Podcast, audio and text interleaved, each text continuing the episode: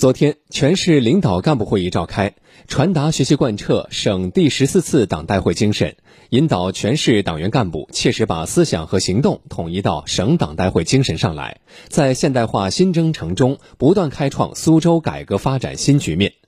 市委副书记、代市长吴庆文出席会议并讲话。市人大常委会主任陈振一、党组书记李亚平、市政协主席周伟强、党组书记朱民、市委副书记黄爱军出席会议。来听广电全媒体记者冯威的报道。吴庆文指出，这次省党代会是在中国共产党成立一百周年的重要年份，在全党全国各族人民深入学习贯彻党的十九届六中全会精神的关键时刻。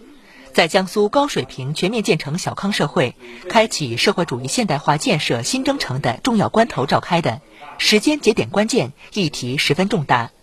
各级各部门要迅速掀起学习宣传贯彻热潮，迅速把大会精神传达到全体党员，引导全市上下只争朝夕、埋头苦干，推动省党代会精神在苏州落地见效。吴庆文强调。要把学习贯彻省党代会精神与学习贯彻党的十九届六中全会精神紧密结合，确保苏州各项事业始终沿着习近平总书记指引的方向奋勇前进，使强富美高宏伟蓝图在苏州大地上展现出更加生动的现实图景，在新的赶考之路上交出更加精彩的苏州答卷。吴庆文指出。要把学习贯彻省党代会精神与全面落实市党代会部署要求紧密结合，为加快建设展现强富美高新图景的社会主义现代化强势而不懈奋斗。在落实国家战略上，要更加积极主动；在推动科技创新上，要实现更大突破；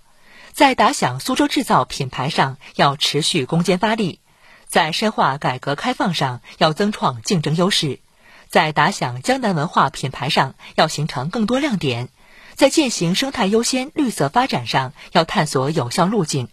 在实现共同富裕上，要打造示范样板；在落实全面从严治党政治责任上，要始终扛稳扛实。吴庆文强调，要将学习贯彻省党代会精神与做好当前各项重点工作紧密结合，从严从紧从实抓好疫情防控。紧盯目标，加强经济运行调度，一招不让维护平安稳定，及早谋划明年重点任务，全力以赴确保今年收好关，明年开好局。会议以视频会议形式召开，各县级市区设分会场，市委、市人大常委会、市政府、市政协领导同志，市中级法院、市检察院负责同志，市人大常委会、市政府、市政协秘书长。市有关部门和单位主要负责同志在主会场参加会议。